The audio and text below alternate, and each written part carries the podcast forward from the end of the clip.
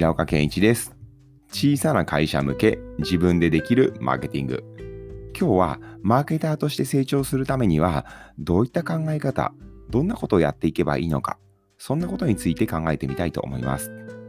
はい、今日も2020年12月30日、年の瀬ということで、今年1年間の総括と来年に向けてどんな風に取り組んでいったらいいのか、マーケターとしてのキャリア、どんな風に踏んでいったらいいのか、そんなことを今日私の考えを伝えてみようと思ってます。はい。本当に最近よく Twitter とか Facebook でご質問いただくんですけれど、そういった中で多いのが、これからどんどんキャリアを上げていくためには、もっと言うと給料を上げていくためには、マーケターとしてどんな風にやっていったらいいのかな、そんな質問結構受けるんですね。で、平岡さんが、まあ、今までやってきたことであったり、どんな本読んだらいいですかなんてことも受けたので、であれば、もう僕が普段どんなこと考えてここまで来たのか、僕自身がマーケターになってもう15年ぐらいですかね。もともとエンジニアだったんですけれど、そこからこういうマーケターに転身して、もう15年ぐらい経つんですけれど、じゃあ今までどんな風にやってきたのかっていうのをご紹介したいと思います。はい。まあ、それに先立って、まず今年ですね、2020年、本当に大変な1年だったと思います。で、よく言われるんですよね。今年はもうコロナの影響でうまくいかなかったとか、コロナで大変だった。ただ、僕自身としては、このコロナで大変とかっていうのは、ちょっと捉え方を変えた方がいいんじゃないかなっていうふうには思ってます。もちろん、本当に構造的にコロナで、まあ、苦境だった業種さんであったりとか、知人もたくさんいるので、まあ、こういうふうに言いたくなるのはもう痛いほどわかります。ただ、もし成長するっていう方にフォーカスするのであれば、コロナで苦しかったって言っても何も始まらないので、じゃあこのコロナっていう現象をどう解釈するか、この事実は変わらないんですけど、解釈の仕方は変えることができるので、じゃあコロナっていうのをどういうふうに解釈したらいいのかなっていうふうに考えてみました。つまりですね、僕自身としてはコロナって決して悪いものとは捉えないようにしていて、それよりももっとポジティブに時代の流れを加速してくれた、もう本当に疫病ではなくて、時代を加速させた現象だったなんていうふうに捉えるようにしてます。例えば仕事なんかでも昔はよくあったんですよ。あの打ち合わせしたいからちょっと来てください。ちょっとって言っても、例えば名古屋とかになると、僕は岐阜に住んでるんで、片道40分往復でもう1時間以上使っちゃうんですね。でもそれでもやっぱ来てって言われるとなかなか断りづらい。ただそれが今年コロナの、まあ、おかげでってここは言いますね。コロナのおかげでもうそういった無駄な移動時間っていうのを減らすことができたりとか、他にもコロナのおかげで、まあ、良かった変化。早くこんな時代になったらいいなと。打ち合わせなんて全部ズームでいいのに。そういうふうに思ってたのが全部加速されたりしました。で、今年僕の周りで見ていても、やっぱりコロナでうまくいった会社さんっていうのも結構あるんですね。苦しい会社もある一方で。じゃあ、この差ってどこにあるんだろうっていうのはもう2つです。1つはもう変化している会社さんですね。例えば飲食店なんかでもうまく、まあ、最初期の頃からテイクアウトを使ったりとか、クラウドファウンディング使ったりとか、そういうのでうまくやってる会社っていうのもやっぱあるんですね。ですので、決してコロナで一概にうまくいかなかったというわけじゃなくて、着実に変化した業者さん、経営者さん、こういったところはむしろうまくいってるんですね。というのも他方がうまくいってないので、その分お客さんが流れてくるとか、僕が支援しているいくつかの学習系の会社さんなんかでも、いち早くオンラインに展開させた結果、オンラインの方での授業っていうのをしっかりとやることによって、競合から生徒さんを呼び込んだりとか、そういったのは割と多く観測されてます。つまりコロナ、まあ、この疫病で何か悪い時代になっちゃったというよりも、コロナは本来だったら10年ぐらいかけて進む変化を一気に加速させただけ、こんな風に捉えたらいいのかなと。そういう風な視点で見ていくと、やっぱりこのコロナ禍でもうまくやってる会社さんっていうのは、本当にデジタルマーケティング含めて、すんごくうまく活用してるんですよ。ですので、マーケターとして成長する、そんな風な目的で聞いてくださっている方は、もし仮に今年1年うまくいってないのであれば、あなたが変化についていけてないのかなと。逆に、うまく変化についていけてるところ、時代背景をしっかりと読んで、じゃあこの状態だったらどんなデジタルマーケティングが必要とされていて、どのような形でサービス提供すればいいんだろう。こんな風に変化にうまく対応できている人たちっていうのは、かなりうまくいってるんじゃないかなっていう風に感じてます。ですから、まず時代としてはコロナでおかげで10年ぐらい一気に進みました。で、二極化したっていうわけではなくて、変化できた人と変化できなかった人に分かれただけ、それが2020年なのかなっていうふうに考えてます。ですから、マーケターとして成長するにあたっては、ぜひこのポジティブな解釈の仕方をすることによって、うまくいってる方たちをベンチマークして、ぜひこの時代にどんどんどんどんついていってほしい。追いつか、もう置いてきぼりにならないように、一緒に変化を楽しみつつ柔軟にやっていければなっていうふうにまず思ってます。では、そしてここからですね、じゃあマーケターとしてどう成長していくのかっていうのを大きく分けて、戦略のところとマインドのところ、戦術、この戦略、マインド、戦術で考えています。まず戦略からですね。マーケターって一言で言っても、本当にいろんな業種、いろんな職種ありますね。そういった中で、僕自身は大きく専門家っていう体とジェネラリスト、何でも屋さんっていう2つの大きな分かれがあるのかなっていうふうに思ってます。で、じゃあ僕はどっちかを選んだかっていうと、ジェネラリスト、何でもできる方っていうのを選んだんですね。専門家っていうのは、例えばですけど、もうホームページをすごく誰よりも作るであったりとか、広告運用にやるんだったらもうこの人、SEO だったらこの人、LINE アットならこの人、こういうふうに特定の手段にすんごくガリガリと尖ったような人を専門家っていうふうに定義します。もちろん、本当の本当の専門家って方たちは全部をジェネラリスト的に全体像が分かった上でさらに自分の得意分野を踏み込んでガッとやっている。だからこそ最先端の専門家になってるんですけれど、今回お話ししたいのはそういった超専門家っていう意味ではなくて、特定のところだけをやってる人みたいなニュアンスで捉えてください。それに対してジェネラリスト、僕自身が目指してきたジェネラリストっていうのは、僕特定のところだけに依存しない、まあ、広く、浅くっていうようなイメージですかね。例えば僕はサイトの制作もしますし、文章も書きますし、広告もやる、SEO もやる、データ解析、Google Analytics 等を使ったデータ解析もやりますし、CRM とか MA とか、もうほんと全領域あるんですね。ただ全領域あるんですけど、結局はじゃあ特定の強みあるかって言われたら、はっきり言ってないんですね。例えば広告のすごい細かいところって言われたらわからないんですし、SEO の一番最新のロジックなんて言われるとそこまで詳しいわけでもない。ですからイメージとしては、街のかかりつけのお医者さんみたいのを目指してきたんですよ。何か地方の中小企業さん困ってきたときに、いきなり専門医ってやっぱいけないじゃないですか。っていうのも中小企業さんっていうのは自分がどこが悪いかわからないので、そういった時に全体像を話していくことによって、その会社さんに何が必要なのかっていうのを見定めたいなと。で、ちょっとしたサイト制作だったらもちろん僕が対応しますし、ちょっとした広告運用ならそのまま僕がやるんですけれど、ちょっと自分には手に負えないなと。例えば、広告運用額2000万超えてるような案件で、僕が代理店としては使えないような媒体もガンガン使っていくケースであったりとか、SEO、まあ、一部上場企業さんの SEO をやらせてもらったことも何度もあるんですけれど、そういったのだと、ちょっとサイト構造が複雑すぎて、サーバーのこととか僕自身がわからないとこもあったりするので、そういったのは専門家の方に相談したりとか、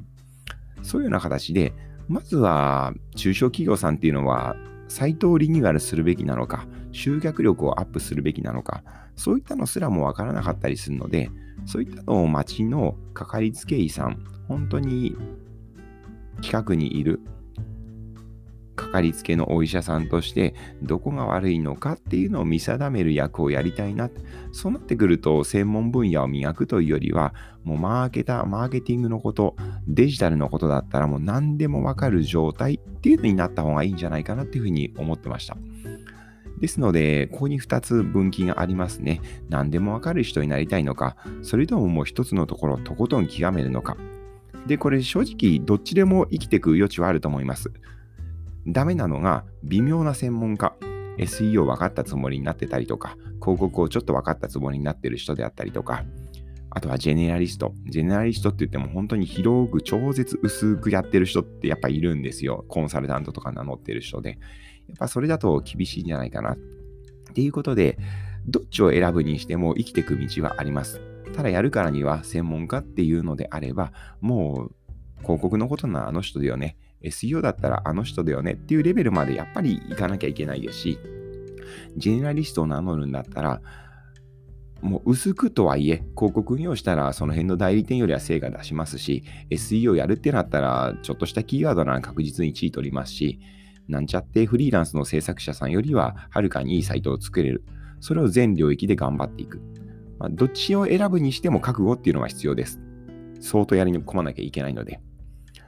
です。ここから先はもう相性というか好き嫌いでいいと思います。一つのことをとことん熱中している方であれば自分が得意な領域を徹底的に磨く。逆に僕みたいに新しいもの好きで一つのことにガーッとのめり込むっていうよりも常に新しいこと新しいことってやりたくなっちゃうようなタイプの人っていうのはジェネラリストとしてもうデジタルのことをいろいろ勉強していて街の総合位を目指していくそんな形でこの、まず戦略の部分に関しては、専門家で行くのか、ジェネラリストで行くのか、選んでいただければと思います。そしてここを選んだ後、次、マインドですね。まあ、これはすごく大事な部分でいろいろあるんですけど、今日は2つご紹介します。まず1個目、僕が大事にしているのは、もうできないって基本的には言わないようにしてます。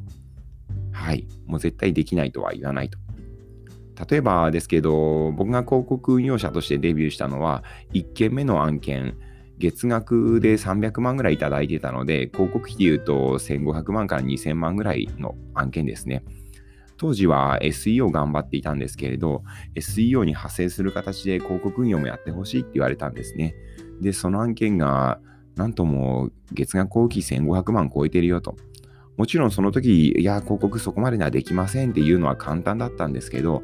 あえて絶対成果出しますって受注したんですね。で、その時にはもちろん自分自身はできなかったので、もう勉強してどうにかなるっていう感じでもなかったので、一緒にパートナーをやっている人を探して、その方と一緒になって力を合わせて案件対応したよっ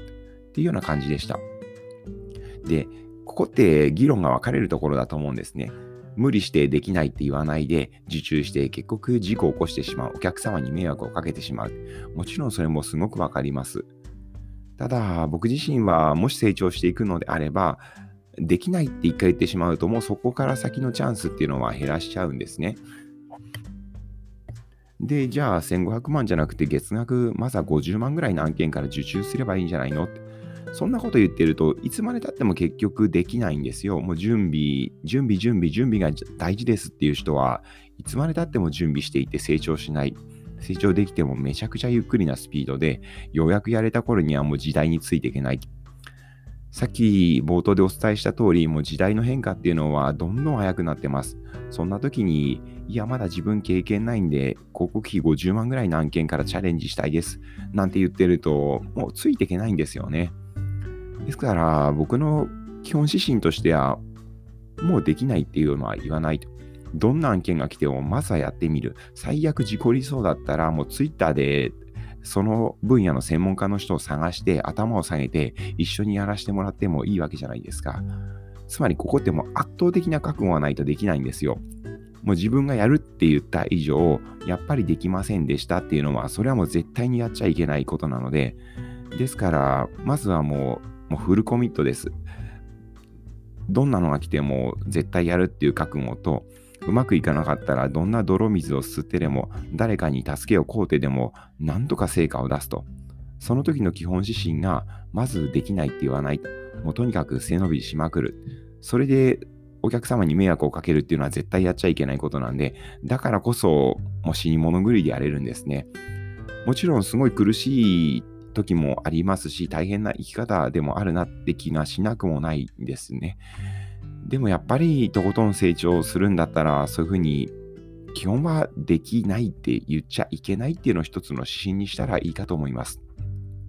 そしてマインドの2つ目。これはもう綺麗事じゃなくてすごく大事な考え方。もうクライアント第一っていうのはこれは絶対に欠かせないです。というのも、やっぱマーケットをやっていくと、時々お客様が見えなくなってしまうんですね。数字ばっかり追っていくうちに、いつの間にかその数値の先には、心の通ったユーザーさんがいるっていうのが見えなくなってしまったり、成果がうまく出てる。CPA が下がっていって CV 数、注文がどんどん増えてると、なんか自分がうまくやったような気になっちゃうんですね。でも実際にはそ全然そんなことじゃなくて、デジタルマーケターができるのなんて、お客様の事業をほんのちょっとサポートするぐらいなので、どこまで行ってもクライアントさんが、ま、第一いらっしゃるんだよっていうのを思っていかないと、施策自体が独りよがりになっちゃうんですよ。で、施策が独りよがりになるからうまくいかない、自分も成長できなくなっちゃうなんて形で、このところっていうのが、自利と他利、自分にメリットがあるのか、お客様にメリットがあるのかっていうのはもう、二項対立じゃないんですね。もうすごいグラディエーションのように、まあ、つながっているので、自分のためにも、お客さんのためにも、まずは考え方としては、クライアント第一っていうふうに考えておく。これはとっても重要なんじゃないかなっていうのは痛感してます。じゃあ具体的に例えばどういうふうにするのと。僕の場合なんですけれど、これいい悪いじゃなくて僕のやり方です。僕はまず広告費運用するとき、全案件固定にするんですね。もう一律いくら。っていうのも、性格上、やっぱ自分の会社の利益を追いたがっちゃう。僕も自利が強いので、自分の会社の利益を追いたがっちゃうんですね。そうすると、まあ、すごいわかりやすい例ですと、除外キーワード設定すると、広告費が減ってしまって、売り上げが下がってしまう。そうなると、じゃあ、自分の目指しているのとお客さんが目指しているところが同じ方向を向けないんじゃないかなっていうふうに思ったんですね。ですから、ここに関しては広告費を固定すると一律いくらってすることによってお客様と同じ方を向けるようにする。ここに関してはもちろん売り上げのお客様が発生した利益の何パーセントをいただくっていう、そういうレベニューシェアっていうのもあるんですけれど、僕は案件数が多いのもあって、一個一個のレベニューシェア、契約書巻いて、請求書を毎月計算してっていうのが、物理的に難しかったので、もう広告費は一律いくらにする。除外キーワードを設定したらお客さんもハッピー、僕もハッピー。そういうようなのを目指すにあたって、折衷案としていい仕組みがこの広告費の20%ではなくて、一律固定するっていうとこでしたね。同様にアカウントも僕自分の会社では作らないんですね。お客さんの会社でアカウントを作ってもらってます。これもクライアント第一っていう風なところから考えました。やっぱりアカウントが僕にあると、お客さんが最悪僕の運用に満足いかなかいかないときにスイッチングしづらかったりするんですね。そういうのが嫌だったので、もう基本的にはアカウントはお客様に開いていただいて、それを僕が代行するっていう形にしておけば、精が出せなければいつでもお客さんから切ってもらえますし、情報資産って形でお客さんにも残っていくので、例えば広告費を入れてオンオフするだけでもお客さんでもそれなりに回せるようにしたいと。契約がなくなったとしてもお客様に何が残せるのかなって考えたときに、アカウントは自分の会社で開くんじゃなくて、お客さん名義で開いてもらってそこをやるっていうスタイルがいいかと思いました。他にもまあ、そんな形でいくつか仕組み上作ったのはあるんですけれど、やっぱ大事なのがクライアントさんのことを一番に考えていく。結局それをやることによって自分も成長できる。で、自分が成長できるからまたお客様に返せるものが増えるなんて形で、もう本当に綺麗事じゃなくて、クライアントのことを一番に考えるっていうこの考え方っていうのは、マーケターには必須なのかなっていうふうに思ってます。ということで、マインドに関しては、できないって言わない、とにかく背伸びをするということと、クライアント第一で考えていく。この2つを大切にしています。そして最後、3つ目です。戦術の部分。マーケターとして給与を増やしたいよ、キャリア上げたいよなんて方にお伝えしたいのは、マーケティングだけ、マーケターだけっていうのだと、やっぱ僕厳しいなと思うんですね。まあ年収で言ったら、よくて800から1000万ぐらいじゃないですかね。やっぱ一担当者なので。ですから、もっとそこから桁、まあ、桁一つってちょっとあれですね。桁2倍ぐらい。じゃあ年収で言うと2400とか、それぐらい行きたいよってなった場合、僕はですね、マーケティングにもう一個軸をかけたらいいと思ってます。で、実際僕はそういうふうに意識して自分のキャリア歩んできました。まず最初、もともとは、ま、アフィリエーターからアフィリエーターやってたんですけれど、アフィリエイトやりながらマーケティング勉強して、そこからもう一個の軸として、経営者っていうのを掛け合わせたんですね。それが以前まで経営していた会社でやってたことなんですけれど、マーケティングのわかる経営者そこまでできると、将来何か新規事業やりたいよってなった時に、マーケのことが分かってるので、まあ、何でもできると。経営のことも分かってる。会社でどうやって仕組み作って人採用して、社内の評価制度どういうふうにしてって、そういうのが分かってる上で、マーケティングまで分かってるっていうのは、結構存在価値としては経由になれるので、いいんじゃないかなと思って8年間頑張ってました。で、実際これができたおかげで、いろいろ勉強させてもらって、ファイナンスのことであったりとか、採用のこと、評価のことが分かったからこそ、今、中小企業の経営者さんにかなり頼っていただけてるんですね。それはなぜかっていうと、経営のことも含めた上、キャッシュフローとかも考えた上で、マーケティングっていうのを全体最適できるからなんですね。例えば広告運用とかなんて最たるものですよね。お金投資します。それで返ってきます。もちろんそうなんですけど、実際にはオペレーションのことも考えなきゃいけない。キャッシュフローのことも考えなきゃいけない。じゃあ広告費をこれぐらい突っ込んだらこれぐらい返ってくる。その場合キャッシュフローを考えると、じゃあ借り入れどういうふうに考えよう。なんていうところまで、まあ、まるっと提案できるようになったのは、このマーケティング×経営者っていうもう一個の軸ですね。経営っていう軸を追加できたからかなっていうふうには考えてます。で、その延長線上で、今はもうちょっと何個か軸考えてまして、具体的には1個目、海外ってキーワードですね。マーケティングが分かってます。で、さらに今日本ってやっぱ経済的にはこれから下がっていく、人口が減っていく以上下がっていくっていうふうに言われてるんですけれど、海外に活路を見出すしかない。そうなってきたときに、早い段階でもう海外のことも海外のことも理解できている。日本から海外に行くとき、そういった時に何を気をつけなきゃいけないのか、法律はどうなっているのか、海外のマーケティング事情はどうなっているのか、どんな手順でマーケを仕掛けていかなきゃいけないのか、そういうのを今のうちからこう理解できることによって、例えば5年後とか、どんどん越境してビジネスしたいよっていう方が増えてきた頃には、マーケティングで海外のことやってる人って言えば、もうあの方だよね、平岡さんだよねっていう状態を目指したい。そういうのもあったので、この1年間はどんどん海外のことを学習して、マーケティングっていう自分の強みに、海外っていう強みをこう掛け合わせるっていうのを頑張ってきました。そして同時に、今、僕がフィリピンにあるシステム会社の CMO もやってるんですね。じゃあこれもなぜかっていうと、マーケティングにシステム開発っていうのを掛け合わせたかったんですよ。っていうのも、やっぱ開発って作る、まあ、言葉的に作るだけって言っちゃいます。作るだけなんですよ。つまり、売れることは最初から意識してないんですね。なんでこういう風な商品名になっちゃってるんだろう。システムこういう風に作ることによってもっと口コミ増やせそうなのに、こういったところ、仕組みちょっと考えればよかったのになとか、競合でもうこんな似たようなシステムがあるのになんでこの競合がいるにもかかわらず市場調査もせず作りたいだけで作っちゃったんだろうとか、いっぱい見てきました。で、また別の側面で言うと、すごいアイディア持ってるのに、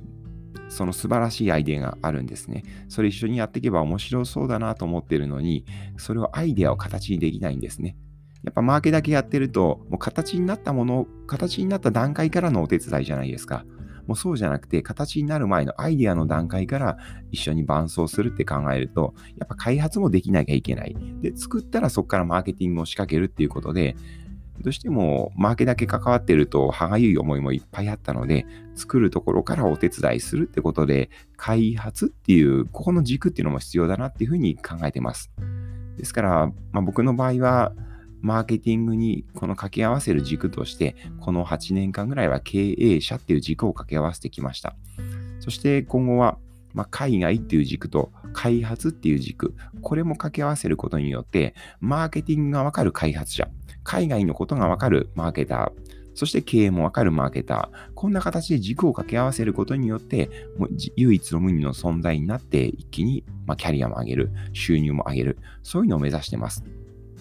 はい。ということで、まとめますね。まず、時代背景としては、もうコロナのおかげで時代が一気に加速しました。よって、二極化したうまくいった人、うまくいかなかった人、これっていうのはたまたまじゃなくて、変化できたかどうか、もうここ、これ、ここだけそういうふうに捉えてます。つまりうまくいった人、どんどんベンチマークしていく。コロナでうまくいってる人っていうのは時代についていけている人、変化にうまく対応している人、決して運が良かっただけじゃないっていうふうに解釈することによって、もうコロナのせいで何もできませんって諦めて動かなくなるんじゃなくて、しっかりと動ける状態をまずは形成していきたい。で、その上での戦略です。専門家になるのか、ジェネラリストになるのか。これはもうご自身がのタイプ、性格によって違うので選んでください。職人的な人は専門家。何でも興味興味が尽きない人、新しいこと好きな人はもうジェネラリスト。で、僕は後者、ジェネラリストを選びました。そして、その戦略を選んだら、心持ちとしては、できないって言わない、何でもやる。圧倒的な覚悟を持って全部やる。その時の大切なのはクライアントファースト。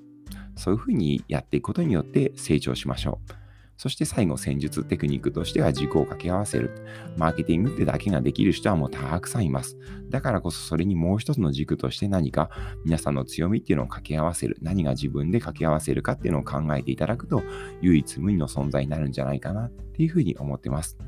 はい。ということで今年最後の収録、これにて終わりにしたいと思います。ここまで聞いていただいてありがとうございます。2021年、来年が皆様にとって良いお年になることを祈っております。